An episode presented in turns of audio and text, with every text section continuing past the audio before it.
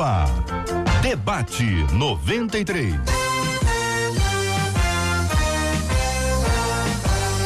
Realização 93 FM. Um oferecimento Pleno News. Notícias de verdade. Apresentação J.R. Vargas. Alô, meu irmão. Alô, minha irmã. Aqui fala J.R. Vargas. Estamos de volta. Começando aqui mais uma super edição do nosso debate 93 de hoje, nessa quinta-feira, dia 17 de outubro. 17 de outubro de 2019. Dia de festa! Ei, Marcela Bastos, bom dia. Bom dia, JR. Bom dia aos nossos ouvintes, aos nossos debatedores. Um tchauzinho pra turma do Face para avisar que a gente já tá aí online na nossa live aí de abertura. 968038319 é o nosso WhatsApp. Pelo WhatsApp você vai participar hoje, mandando suas dúvidas sobre o programa de hoje, ó.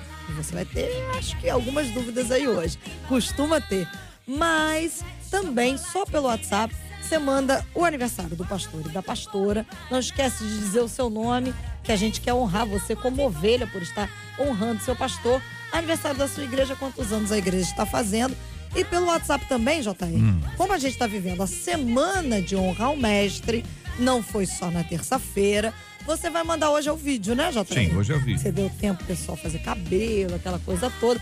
Hoje você manda um, um vídeo pra gente contando qual mestre você honra o nome dele e por que que você honra. Conta a história pra gente. É uma historinha, né, Marcela? Porque é, É, muito legal. 30 Dar o nome da segundinhos, 40 professora, do segundos, professor, isso contar um pouquinho da história e dizer qual o motivo essa Por pessoa é tão importante na sua marcou. vida.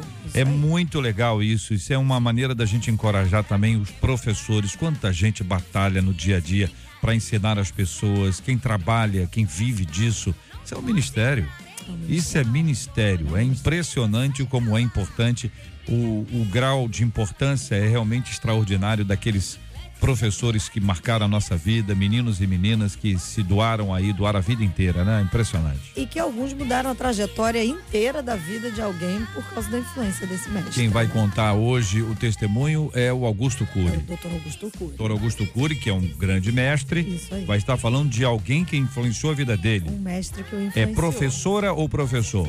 Não sei. Não sabe. Então vamos descobrir juntos já já aqui na 93 FM quem influenciou o mestre Augusto, Augusto Cury. Ele Cury. vai contar aqui Vai contar no aqui. debate No 93. debate 93. Então daqui a pouquinho nós vamos ouvi-lo aqui participando com a gente do nosso debate 93. Apresente os nossos debatedores, Marcela. Vamos lá, Lele, começando lá pela direita, o nosso pastor Valtair Afonso Miranda. Ao lado dele, pastor Paulo Afonso Generoso. E aqui ao meu lado esquerdo, o reverendo Marco Antônio de Oliveira. Todo mundo preparado para falar sobre o Apocalipse. Por isso que eu falei que costumam chegar algumas dúvidas, porque todo mundo quer saber sobre o Apocalipse. né? Vamos ao tema do programa de hoje, Marcela. 01 do programa de hoje. Gente, ó, o livro de Apocalipse abriga muitas expressões e termos que, se não forem entendidos claramente, obviamente podem gerar confusão. Então, o que, que a gente precisa saber hoje sobre a questão dos mil anos e a grande tribulação e o arrebatamento? Quem vai começar a falar? Tá jogando na minha Tá conta. vendo? Tá vendo como é difícil? Afonso Tá vendo como é que é difícil? Todos os três olharam, aí fica sempre assim, né? Eu que fico aqui. Então hoje você tá tendo a oportunidade de dar Viva, né? oportunidade. Tá, pastor Pois, volta aí. Bom dia, querido. Muito obrigado. Bem-vindo. Obrigado, JR. É uma alegria retornar a esta mesa, os queridos, com os queridos debatedores aqui, para falar com os nossos ouvintes sobre este tema. O Apocalipse tem realmente algumas passagens difíceis. E uma das mais complexas é o texto do Apocalipse 20. Quem hoje é, é, pensa um pouquinho sobre o texto, é, logo lembra que é aquela narrativa que começa assim. E- então vi descer do céu um anjo e tinha na mão a chave do abismo e uma grande corrente. Ele segurou o dragão, a antiga serpente, que é o diabo, Satanás, e o prendeu por mil anos. Logo abaixo, o texto continua falando ah, da ressurreição dos mortos, que reinaram com Cristo também por mil anos. O texto então continua e vai até o versículo 10, nesta pequena passagem que, durante os dois mil anos de história da interpretação do Apocalipse, praticamente dominou a interpretação. Todo mundo que vai para o Apocalipse logo se lembra dela. E, e é, é curioso, mas a gente começa pela reflexão do milênio antes de, de, de entrar nas demais passagens. Eu queria, JR, se, se eu posso aproveitar esse momento para resumir brevemente um pouco da história desse texto, como ele foi interpretado depois que ele foi escrito, não é? Uhum. Então, os primeiros leitores do Apocalipse, com muita probabilidade, a partir de autores como Justino Marte, como Irineu, ah, como Papias e alguns outros dessa mesma época, segundo e terceiro século principalmente, eh, eles leiam uma, o Apocalipse e o texto de Apocalipse 20 é, imaginando, pensando e esperando um reinado de Cristo concreto na terra. Então, esses primeiros leitores que aguardavam este reinado na terra de Cristo durante mil anos foram chamados então de quiliastas por causa disso, pela ênfase no milênio de Cristo na terra. A partir do século IV, em especial, uma figura de nome é, Ticônio e uma outra no século seguinte, Agostinho de Hipona, surgiu uma segunda corrente de leitura do Apocalipse que uh, tira o foco do milênio na Terra e coloca o foco no milênio espiritual. Então, passa a olhar para o milênio de uma perspectiva simbólica, entendendo que o milênio compreende, então, o período de história da igreja. A fase entre a primeira vinda de Jesus e a segunda vinda de Jesus é descrita, então, por esses autores, o Ticônio, Agostinho e outros que leem como ele, como um período de reinado espiritual. Cristo já reina durante esses mil anos sobre os seus, seus seguidores, é, reina no céu e ah, virá no final dos tempos, não para inaugurar um governo na terra, mas para terminar a história, para consumar, então, é, concluir o seu governo espiritual. Ah, a partir do século XIII surgiu uma outra perspectiva de leitura, e essa perspectiva de leitura, que surgiu com uma figura de nome Joaquim de Fiore, que era um italiano, ele entendia que o milênio estava no futuro, e então ele aguardava que em algum momento na história haveria um período de paz na Terra. E esse período de paz na Terra seria o milênio. E por isso, como ele aguarda o milênio para o futuro, e sem a volta de Jesus, já que Jesus iria voltar depois do período de paz, depois do milênio, ele é chamado de pós-milenista, né? porque Jesus viria, na perspectiva de Joaquim, após o período de paz na terra. Não seria necessário Jesus voltar para que houvesse paz na terra. E, por fim, mais recentemente, a partir é, do início do século XX, né, é, surgiu uma outra corrente de leitura, também muito, muito popular na atualidade, que ah, e, e vincula o milênio à, à lógica das dispensações, período de governo é, de Deus na, na Terra. Então, é, esse, esse é, conjunto de leitores é chamado normalmente de é, dispensacionalistas, que é, vinculam, então, o texto do milênio a uma outra passagem bíblica que é o texto do arrebatamento. E ao fazer isso, coloca a ênfase no arrebatamento, sendo então normalmente pré-tribulacionistas, ou seja, Cristo vem, busca a igreja antes é, da tribulação e, consequentemente, ah, após a tribulação é que viria o período de milênio na Terra. Essas são as grandes correntes de leitura deste texto uhum. ah, durante os dois mil anos de, de, história. Com a qual o senhor está abraçadinho até o final? Ah, eu, veja, eu é, sigo a perspectiva daqueles leitores quiliastas, que é, é normalmente definida como pré-milenismo histórico. Uhum, muito bem. É, Pastor Marco Antônio Oliveira, bom dia, bem-vindo. Bom dia, JR, bom dia os demais colegas da mesa, os nossos ouvintes. Os temas suscitados nessa mesa são temas maravilhosos porque eles nos levam diretamente para o final da história, né? Final da história da igreja, final da história da própria humanidade. Ah, antes de tocar na questão do milênio, JR, é importante que a gente faça um acento em relação ao texto de Apocalipse. O texto de Apocalipse está sendo escrito por um apóstolo que está exilado na ilha de Pátimo e precisava se comunicar com a sua igreja. Ele é pastor de uma série de igrejas na Ásia Menor e a preocupação dilacerava o seu coração e lhe trazia ansiedade. Logo, ele é um livro escrito com um código. O livro do Apocalipse é cheio de códigos. A igreja que recebe parece que compreendia esses códigos com muita facilidade. Por que código? Você imagina João sendo um apóstolo, uma ameaça para o Império Romano e por isso ele foi colocado longe. Ele tinha uma liderança muito forte naquele exato momento. Provavelmente deveria ser o único apóstolo ainda vivo, ainda uma dúvida nesse sentido. Né? Ele morre já velho, ele é uma ameaça enorme. Precisava se comunicar com a igreja que está fora. Toda a carta passaria pelo crivo dos seus, uh, dos seus verdugos, daqueles que os aprisionavam. E ele escreve uma forma de código. Essa é uma questão muito interessante.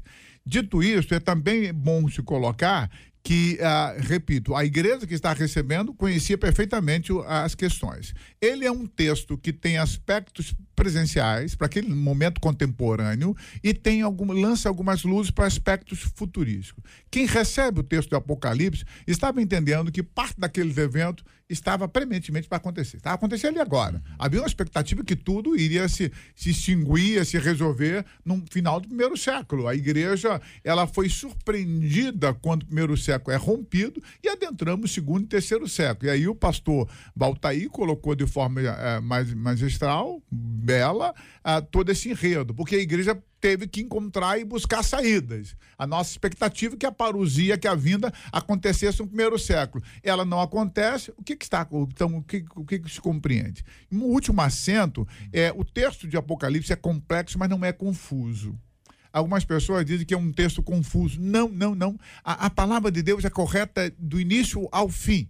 A dificuldade não está no texto em si. A dificuldade está em nós não conseguimos adentrar no mundo do texto sagrado. Ele não é confuso. Ele é complexo. Apocalipse capítulo 20, então, para encerrar minha fala, descreve um momento ímpar e especial. Eu costumo ler esse texto levando em consideração o sentido espiritual desse texto ir ao livro do Apocalipse, tentar ver os eventos descritos como evento que sucede numa cronologia, uma cronologia exata, é um equívoco, pode levar a compreensões é, é, errôneas sobre o texto. Não deve se ler Apocalipse vendo o evento que se segue cronologicamente. O que João está tendo é uma série de visões acerca do futuro e, e, do presente. Então ele procura descrever esses acontecimentos. Pastor Paulo Afonso Generoso, bom dia, bem-vindo.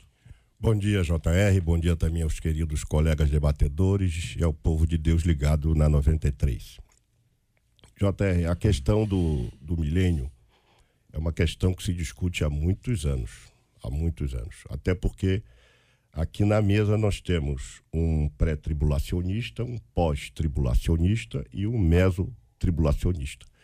Então, a partir dessa premissa, as ideias são divergentes. Por quê? Porque eu entendo o milênio como um período literal. Até porque a Bíblia menciona oito, é, seis vezes a palavra milênio.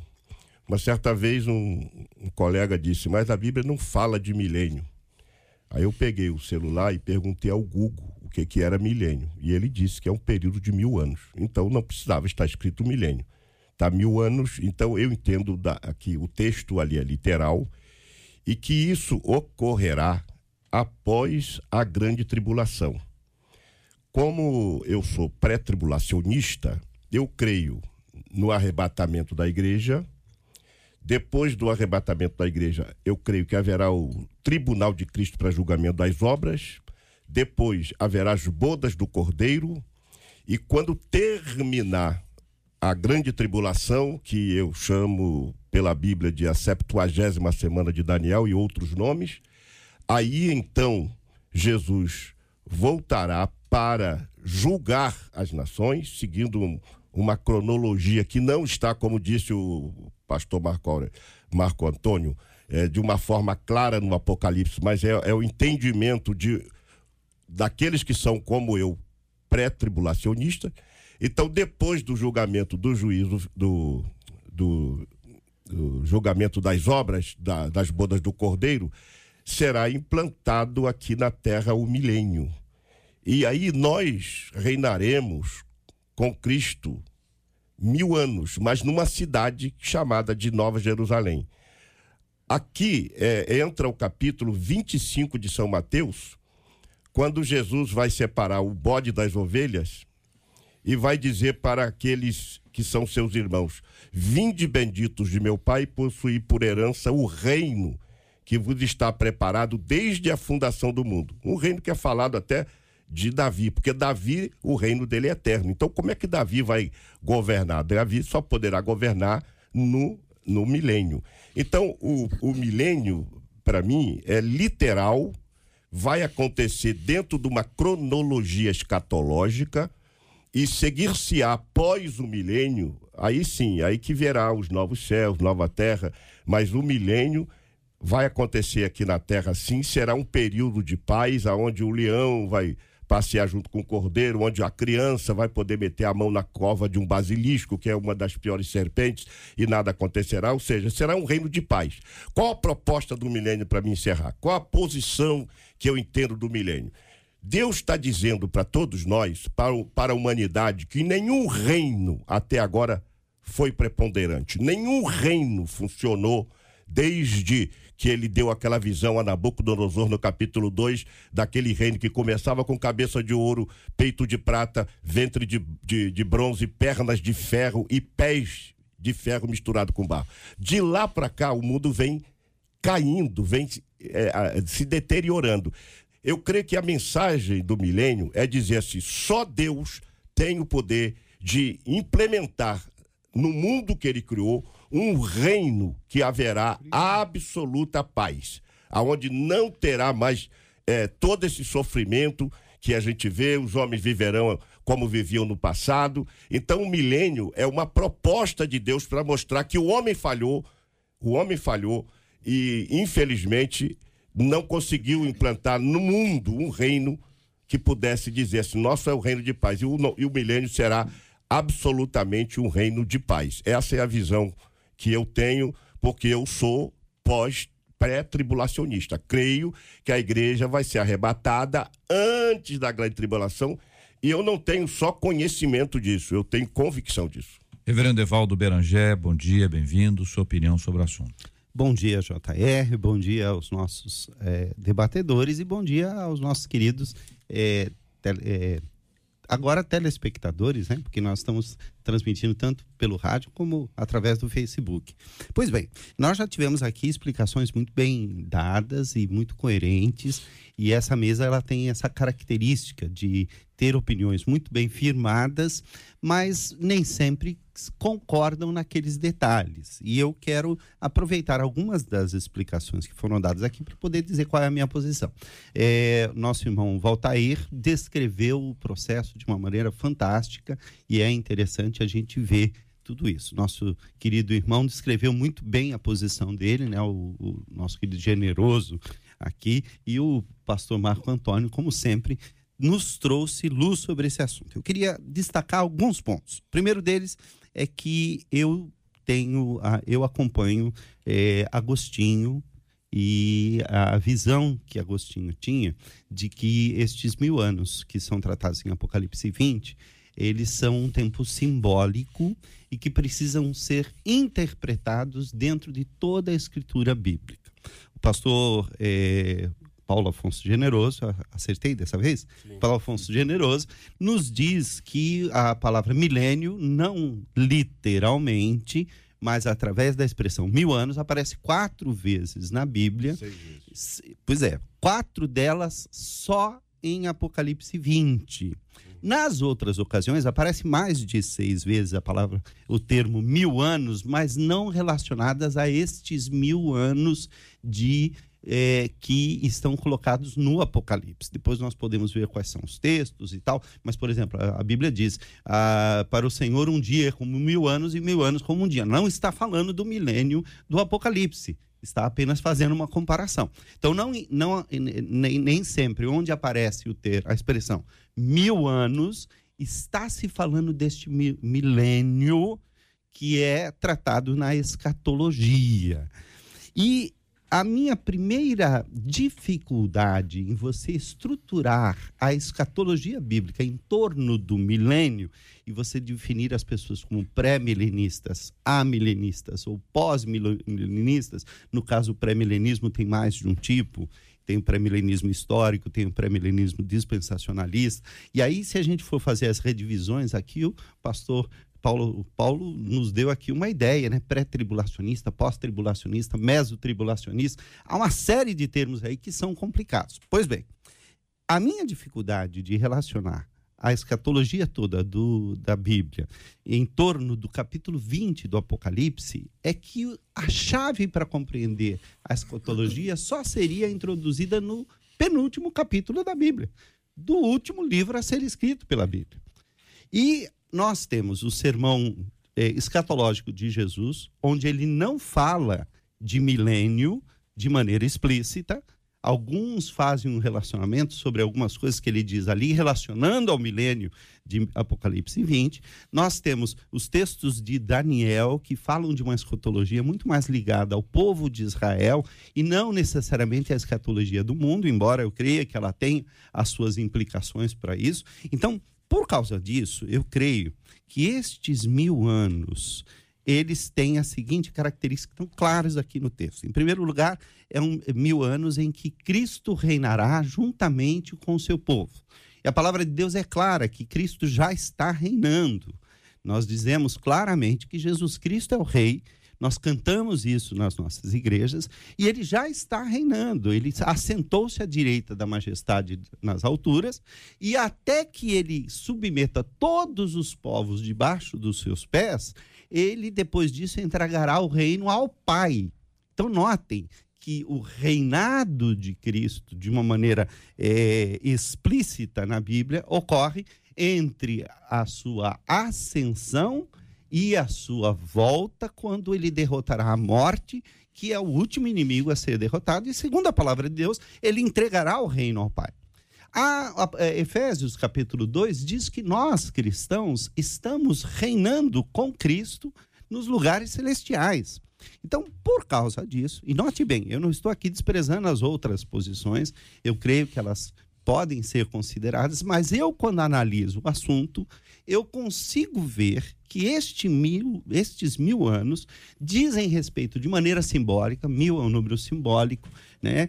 10 é um número relacionado ao mundo, 10 vezes 10 vezes 10 é, Deus, a Trindade agindo no mundo. Então, esta, este número que para mim é simbólico e que tem esse sentido simbólico, ele ocorre desde que Cristo subiu ao, aos céus, porque ele mesmo disse que ele entrou na casa do valente e amarrou o valente, e por isso os que estão debaixo do poder do valente podem ser tirados do seu poder. É por isso que os filhos de Deus podem expulsar os demônios em nome de Cristo, porque o valente que guardava a casa foi amarrado por aquele que é mais valente do que ele. Ele disse isso, inclusive quando ele falou sobre o pecado contra o Espírito Santo. Então nós temos uma limitação do poder de Satanás no, nos tempos atuais. Diz que no final desses tempos uh, ele será solto e terá uma ampliada a sua atuação, e então ocorrerá a, a, a, a batalha final. Para mim, a volta de Jesus se dará exatamente no momento em que Jesus é, vier à terra, tirar a sua igreja e estabelecerá a eterna presença de Deus. Ele já está reinando e, portanto, para o amilenismo, que é a posição que eu abraço, é a, o milênio está ocorrendo neste momento e nós estamos reinando com Cristo juntamente com ele, porque somos reino de sacerdotes. Muito bem. Tendo ouvido os quatro ilustres debatedores que fizeram suas exposições livremente, com tranquilidade serenidade. Agora nós vamos ao debate. Vamos aqui, já temos oradores inscritos, vamos ouvi-los, o contraponto de cada um deles sobre um determinado ponto aqui, o outro ali, buscando alcançar naturalmente aquele equilíbrio que é fundamental, mas sempre reiterando isso que é, que é importante que se saiba, né? Cada um tem um posicionamento, tem uma raiz teológica, doutrinária e é sempre respeitada.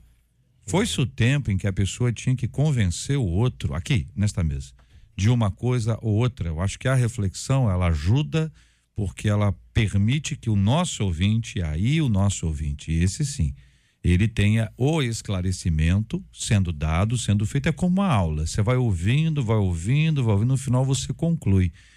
e também tem este, esta oportunidade de ouvir tanta gente importante como você está ouvindo aqui. Mas nós temos que encerrar a nossa live de abertura. Quero agradecer a você que nos acompanha, convidar todo mundo a correr para o rádio 93,3 ou para o nosso site rádio93.com.br, o nosso aplicativo. Se você tiver qualquer dificuldade, você pode também nos acompanhar no Spotify, só procurando lá Debate 93 e vai nos encontrar pelo tema do programa.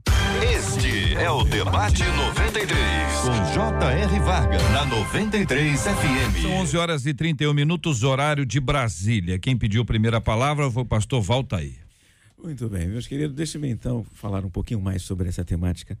Eu olho para o Apocalipse e eu encontro é, a espera por algo na terra em outras passagens. E eu acho que nesse caso aí, esta que me parece ser a ênfase é, natural desses textos. É verdade, concordamos com o reverendo Berenger, que Cristo é descrito como é, rei em diversos outros textos é, do Novo Testamento, numa perspectiva espiritual. Está claro isso. Você consegue ler, por exemplo, Colossenses 1, a partir do versículo 15, ele já reina, já governa, ah, ele é soberano. Isso está claro. Mas ah, há uma espera por algo na terra em Apocalipse.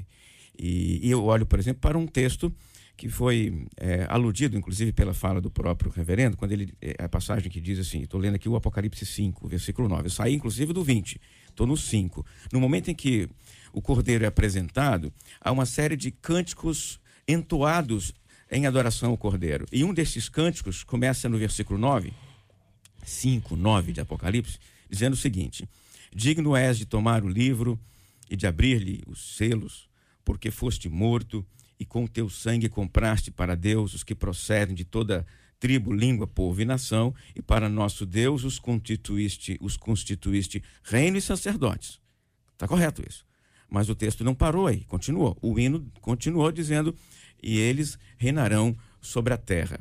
Há uma espera por algo na terra. E esse algo na terra não é o reinado espiritual. Esse algo na terra é o reinado concreto descrito lá no Apocalipse 20. Tá?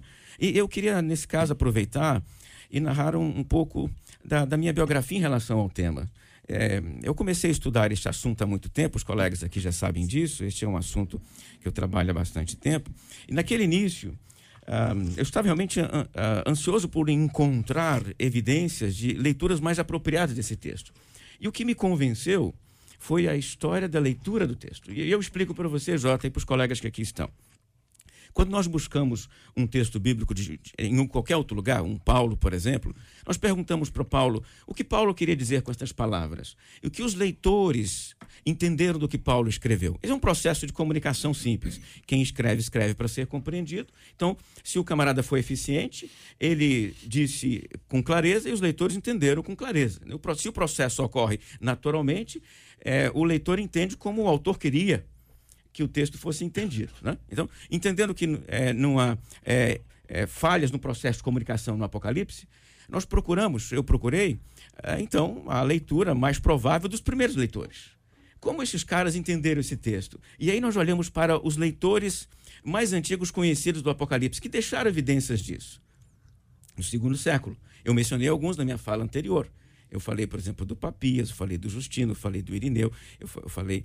É, é, há um outro, há uma série de outros que é, nós podemos encontrar com tranquilidade num texto de história da leitura do texto, do Apocalipse. Então, o que, que esses caras entenderam do que João disse? Entenderam que o reinado seria na terra. Então, dá para dizer com alguma tranquilidade que é, no segundo século, todo mundo que lê o Apocalipse lê de forma quiliasta. No segundo século, não há outra leitura do Apocalipse. É verdade que alguém pode dizer é, o Apocalipse não era conhecido de todo mundo, está correto. O texto está em processo de conhecimento.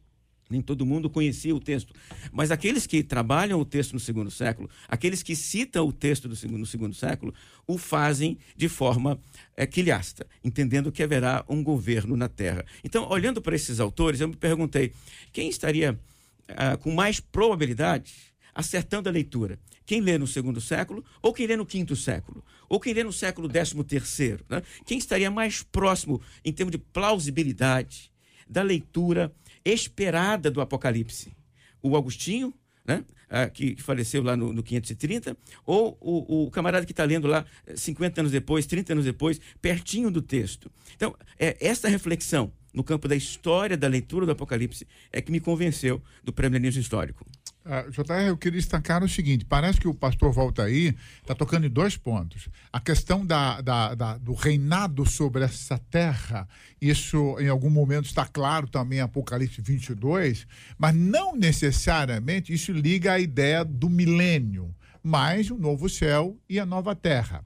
Eu diria o seguinte: para você entender Apocalipse, o autor de Apocalipse, os leitores, você deve levar em consideração três eventos magníficos que vão sintetizar a história: a encarnação do Verbo, a crucificação de Cristo na cruz e a sua ressurreição.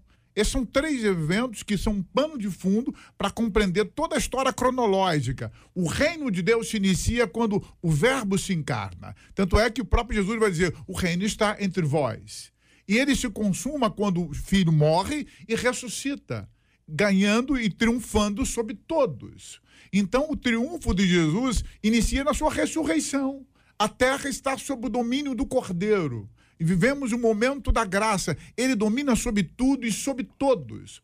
Em relação a Satanás, se Satanás está preso ou não, e aí eu quero, já que eu não sou biblicista, minha área é sistemática, há um texto em 2 Pedro 2,4, que é muito sugênere, mas que deve ser trazido à, à luz, quando Pedro vai dizer que Deus colocou em cadeias eternas os anjos que se rebelaram. Esse texto pode nos dar margem para dizer exatamente: Satanás já está preso. E ai da terra se ele não tivesse preso. Ele não tem liberdade para atuar plenamente nessa terra. Primeiro, que ele não é um poder paralelo a Deus. O governo está sob o domínio de Cristo. E isso aconteceu na sua morte na sua ressurreição, quando o reino, a chave de todas as coisas foram dadas a ele. JR, é, eu queria fazer algumas considerações. Primeiro, é, da última palavra que disse o reverendo, que Satanás está preso. Quer dizer, isso seria, obviamente, um, um, um contrassenso pelo que a Bíblia diz, que o mundo jaz no maligno, e 1 de Pedro 5,8 diz que o diabo anda em vosso derredor buscando a quem possa tragar. Então, ele não está preso, ele está solto, porque ele, é, Efésios capítulo 6, versículo 10, vai dizer que eles estão nas, nos ares, na potestade, exercendo poder sobre o mundo, exercendo limitado a, a- ao governo de Deus, mas ele não está preso. Se, se Satanás tivesse preso com toda essa desgraça aí, imagina quando ele for solto, então. Então, assim, o Apocalipse, no capítulo 20, quando fala do milênio, a leitura é muito simples. Eu, não, eu confesso a minha ignorância, mas eu, eu consigo fazer uma leitura sem acompanhar grandes outros autores, como Grant R. Osborne, que para mim é uma das maiores autoridades em Apocalipse hoje. Como eh, também eh, Arthur Bromfield e tantos outros que eu já li, que falam sobre o milênio sem considerar os nossos teólogos mais de- denominacionais. Muito bem, então ali o texto vai dizer que viu um anjo descer do céu para prender eh, a- na cadeia Satanás, aí sim ele vai ser preso, e prendeu o dragão e a antiga serpente, que é o diabo, e lançou no abismo, o qual fechou para mil anos. Por que, que Deus vai prender Satanás? Porque depois do milênio, quando terminar o milênio, o texto está dizendo isso, claro, basta o ouvinte pegar o capítulo de número 20 e acompanhar. Ele será solto por um período de tempo. Por que, que ele vai ser solto? Para, primeiro, para provar, e aí o dispensacionalista vai dizer, para provar aqueles que passaram no milênio e precisam agora serem provados. Por quê? Porque Deus vai provar também que Satanás, mesmo preso, não se converte. E segundo, que o homem, mesmo vivendo sobre as mais favoráveis condições deste planeta, os homens ainda vão se rebelar, porque vai haver um grupo que aí aparecem as, as palavras Gog e Magog, que ali não, ali são simbólicas, ali são simbólicas, diferentemente de Ezequiel 38 e 39, representando o quê? Que ele, um grupo vai aderir ao levante de Satanás e aí vai descer fogo do céu, como está no versículo 20, e vai os consumir, incluindo esses demônios que estão aprisionados. Porque há duas classes de demônios. Os dem- há os demônios que estão soltos e aos demônios que estão aprisionados. Esses demônios aprisionados, grandes teólogos já disseram que se eles estivessem soltos, eles seriam ter- mais terríveis do que se vê hoje. Então, o milênio ocorrerá para que se prove para a humanidade que Deus realmente é o Senhor de todas as coisas. Outra coisa, três fases do reino. Três fases. Primeiro, Cristo reina em mim. Segunda fase do reino, Cristo reinará no milênio. Terceira fase do reino, Cristo reinará eternamente. Não obstante haver isso que falou o Bereger sobre a abdicação, quando ele consumar todas as coisas, porque ainda não houve a consumação da salvação. Nós fomos regenerados, justificados, santificados, adotados, mas não houve a glorificação. Filipenses 3 e 21, que diz que transformará o nosso corpo abatido para ser semelhante ao seu, segundo o seu eficaz poder de sujeitar a si todas as coisas. Quando houver a glorificação, isso, isso dará-se a. eh, se dará, desculpem, é, 1 de, de Tessalonicenses, capítulo 4, a partir do versículo 13, o versículo 16 vai dizer: exatamente aquilo que nós cremos, que é a questão do raptus no, no latim e o arpazo no grego. A igreja vai ser tirada da terra antes da grande tribulação, porque a igreja, ela é a noiva do cordeiro, como está em Apocalipse capítulo 19, versos 5, 6 e 7. Sendo ela noiva do cordeiro, ela não pode ser alvo da ira do cordeiro. Mas todos os que ficarem aqui, após o rapto, sofrerão. E sete anos se passarão, depois disso haverá a introdução do milênio. Outros processos, obviamente, como o juízo final, que dá-se-á, mas se você pegar o versículo 10, vai haver o julgamento no grande trono branco. Vai haver o julgamento. E depois de toda essa situação em que Pedro vai dizer lá em 1 de Pedro, capítulo 3, versículo 10, a renovação dos novos céus e novas terras, aí que vai entrar aquilo que nós chamamos de eternidade. Porque depois que o céu passar esse arcabouço primeva, ele será pre- preservado. Mas haverá uma transformação nos elementos da natureza. E esses elementos precisam ser realmente é, é, desconsiderados. Por quê? Porque Deus mandou Josué varrer o nome de Amaleque. E não haverá na eternidade nenhuma lembrança do diabo, porque tudo será consumido. Então, eu creio piamente que vai eu acontecer defender. exatamente dessa forma como está aqui. Não precisa. Não, eu, eu não faço nenhuma leitura baseada em Agostinho, de, em Epícoro, em Sócrates, em, em Jean- Jean-Claude Van Damme, entendeu? Eu faço uma leitura baseada no que está aqui. Para mim, está muito claro, muito transparente. Tudo bem. É o reverendo Evaldo, mas Eu- o eu senhor. defender. Ele pode falando do Eu, senhor? eu, é que não? eu vou tratar não. do mesmo assunto. É que ele falou Então- que eu falei um contrassenso. E ele falou também que eu falei. É, Então falou lá. dos, vamos dos lá. três, eu acho. Apenas, apenas vamos lá. Ele É, generou, o Júnior aqui não foi generoso. Não, O professor disse que é um equívoco. Falou, eu ia usar a mesma palavra que o senhor usou, um equívoco. Mas- liberdade para se expressar. Fique à Meus vontade. irmãos, olha só. É um assunto quente, a gente percebe isso. E eu, é, eu, eu costumo dizer que eu não brigo por causa do milênio. Eu apenas procuro dar a minha posição de maneira muito clara. E, para mim, segundo o meu ver, há evidências muito claras de que a ação de Satanás está limitada em relação aos cristãos. E isso acontece de uma maneira explícita quando Jesus fala, por exemplo, da- na volta dos que foram enviados, que eles eram até os demônios se nos submetem por causa do teu nome, e ele diz assim: Eu vi, os- eu vi Satanás caindo do céu como um relâmpago. Mais tarde, quando ele é acus- acusado de expulsar os demônios por Beuzebu, por ser o maior- o maioral dos demônios, ele diz: Olha, quando um valente guarda a sua casa e chega alguém que é mais valente do que ele, entra na sua casa e o amarra. E a palavra amarrar ali é a mesma palavra do Apocalipse. É a mesma palavra que diz que ele foi preso. Prender não significa necessariamente e é, manietá-lo de tal forma que ele não tem Inibir ação as ações dele. que né? iniba, iniba totalmente É. as suas ações. Prender pode ser como você prende um cachorro, ele tem uma área de ação. Quando você diz, por exemplo, que, que o diabo anda ao nosso redor, rugindo como um leão, buscando a quem possa tragar, note bem, isso é uma figura muito interessante. O leão só ruge em duas ocasiões. Ele só ruge quando, aliás, em três. Quando ele não tem o que fazer ele quer mostrar o seu poder, quando ele está caçando, e nesse caso são as leoas que rugem, mas elas rugem para fazer com que a presa corra para o outro lado e aqueles leões que não estão rugindo vão pegá-la e porque eles caçam em grupo. E na terceira ocasião ele ruge quando ele não alcança a presa. E a- o rugido é uma, uma expressão de raiva. Então, aqueles que permanecem no centro da vontade de Deus, a Bíblia diz: o maligno não lhe toca. Então é uma prisão, é uma, é uma coisa. Se a pessoa não está no centro da vontade de Deus e se coloca no terreno de Satanás, ela pode ser atingida por Satanás. Até o cristão, quando começa a se aventurar muito perto da porta do inferno, sai chamuscado. Mas não quer dizer que ele esteja sendo atingido pelo, pelo diabo. Então, essa questão da prisão, ela precisa ser revista. E aí eu quero dizer que eu respeito profundamente quem pensa diferente de mim.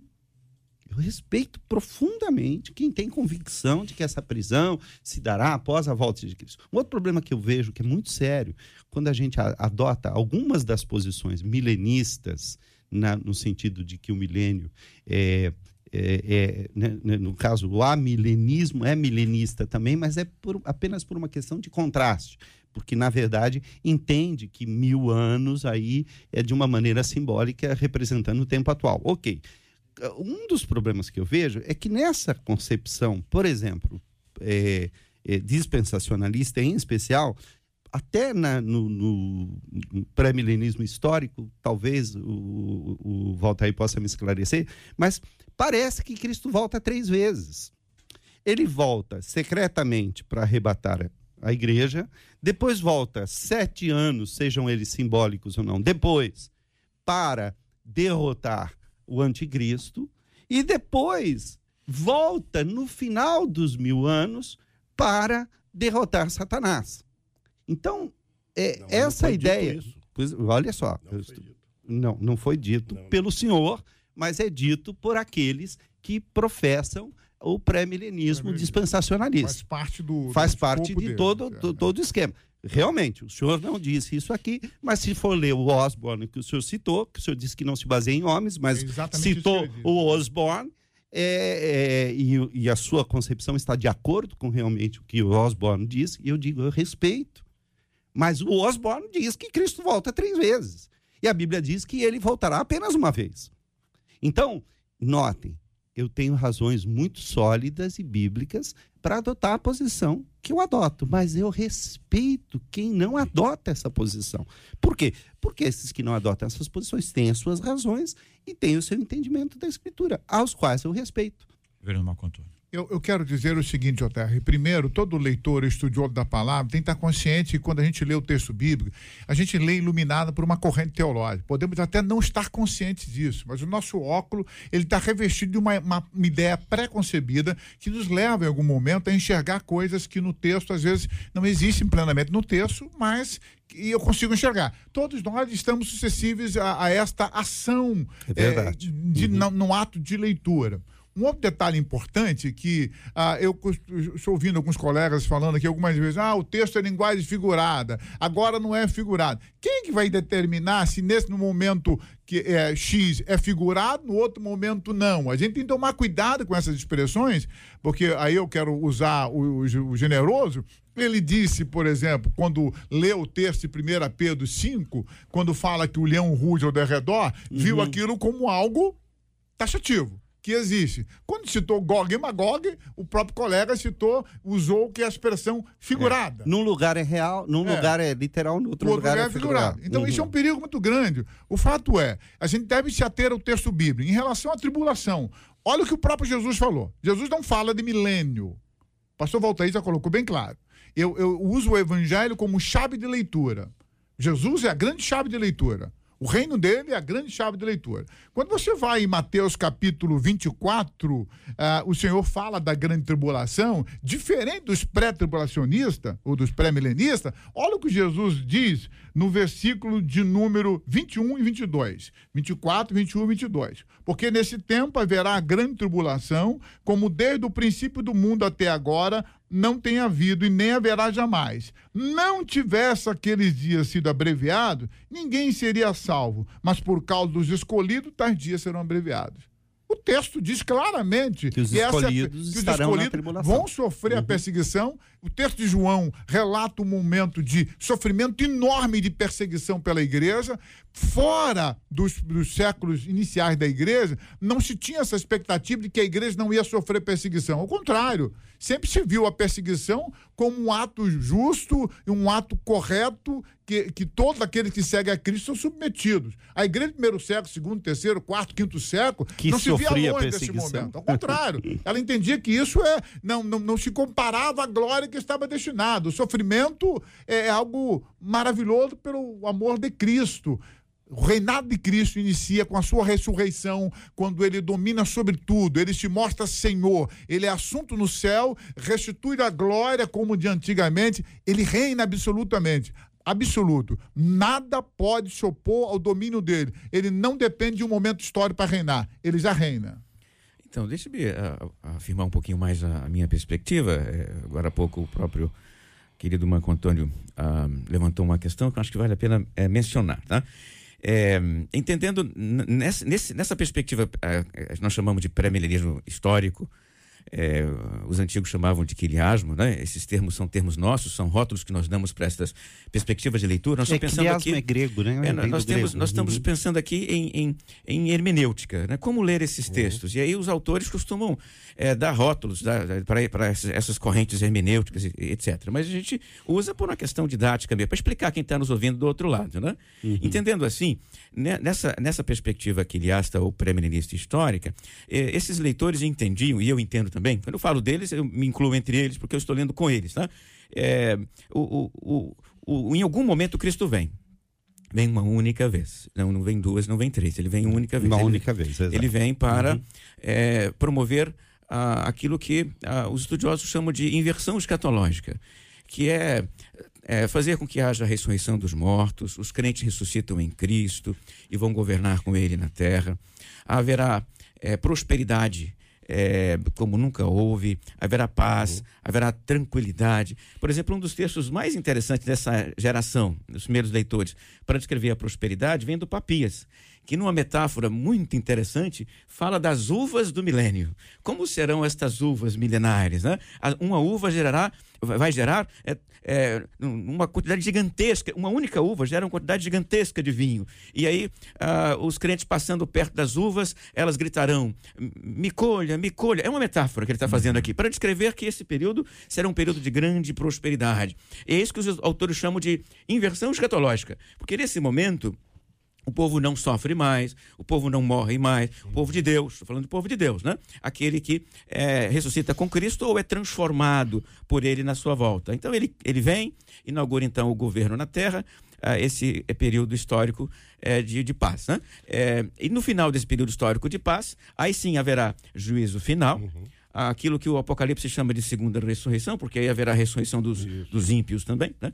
E aí, após o juízo final, então, sim, haverá a Nova Jerusalém. Então, eu entendo que a Nova Jerusalém é fenômeno ah, posterior ao juízo final, porque no Apocalipse ela é posterior ao juízo Sim, final. eu- né? eu concordo Né? com isso. Nesse Uhum. caso, e é uma realidade transcendental, distinta e diferente de qualquer outra realidade, inclusive a do reinado milenar.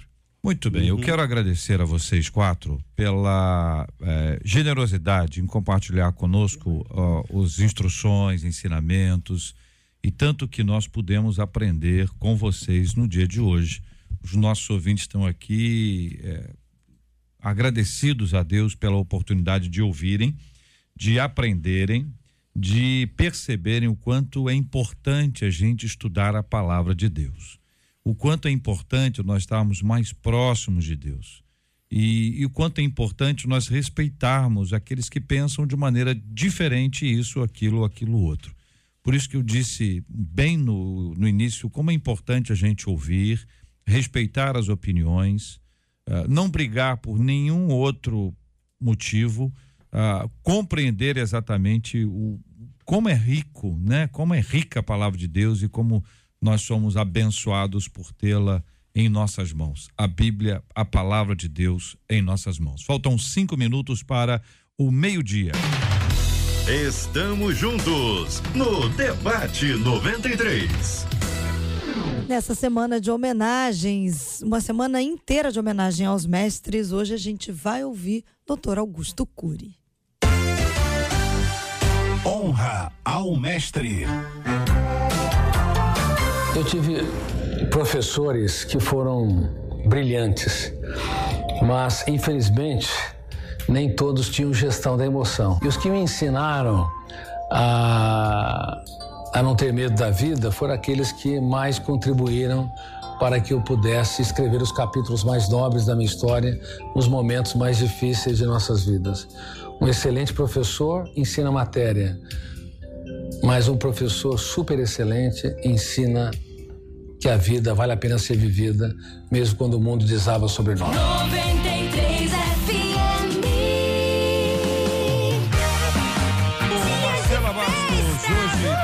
Gente aniversariando aí, Marcela. Tem JR. Então, a segura aí, segura. Não, tem, tem ou não tem? Tem, tem não vou gente, agora, não? tem pastores. Tem pastores, tem, pastora. Tem igreja aniversariando Tem hoje, igreja. não? Tem igreja aniversariando Tem igreja.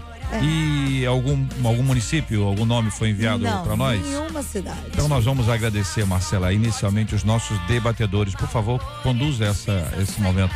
Pastor Valtair Afonso Miranda, muito obrigada pela sua presença aqui com a gente. Muito bom, eu quero agradecer, é sempre uma alegria estar aqui. Posso aproveitar o momento e mandar um abraço? Então vamos lá, eu mando para minha querida Elisete, minha esposa, mando para o Wagner Silva, que pediu um abraço aqui, eu estou mandando para o Wagner, Wagner, um abraço para você.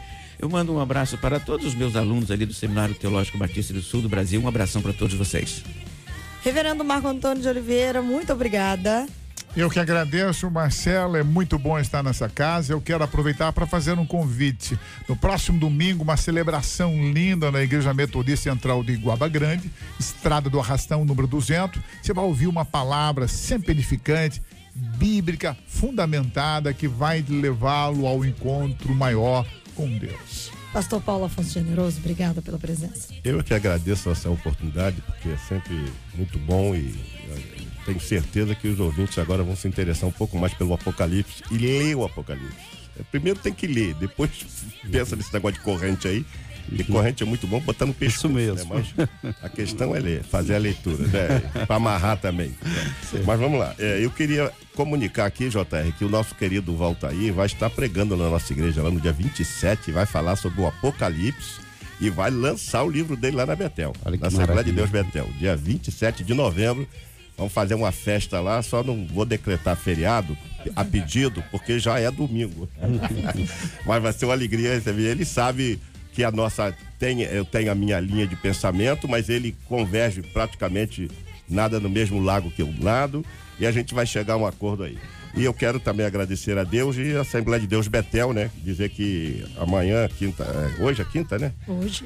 Hoje é quinta, tem um grande culto lá. Convidamos você para estar conosco. E um abraço lá para minha esposa, dona Terezinha Mato Generoso, e a nossa secretária que está nos ajudando lá hoje, a Solange de- da Silva Moura. Reverendo Evaldo, obrigada.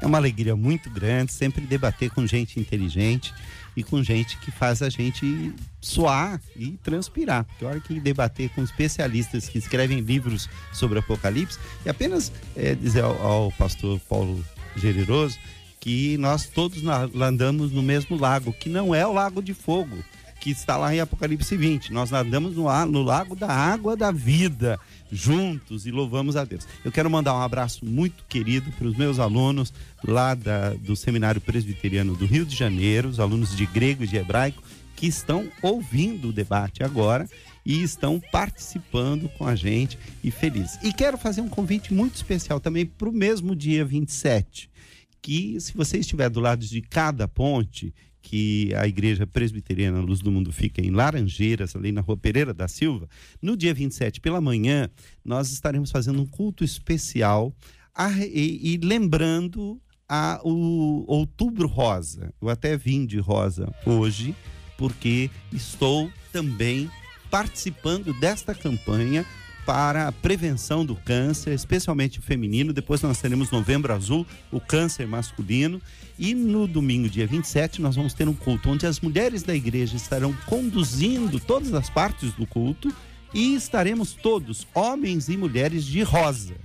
Então, os que quiserem participar conosco no dia 27 estão convidados. Venha trazendo alguma coisa rosa, uma fitinha. Se não tiver, não tem problema, você vai ganhar uma lembrança da nossa oficina de trabalhos manuais, feito especialmente para esse dia.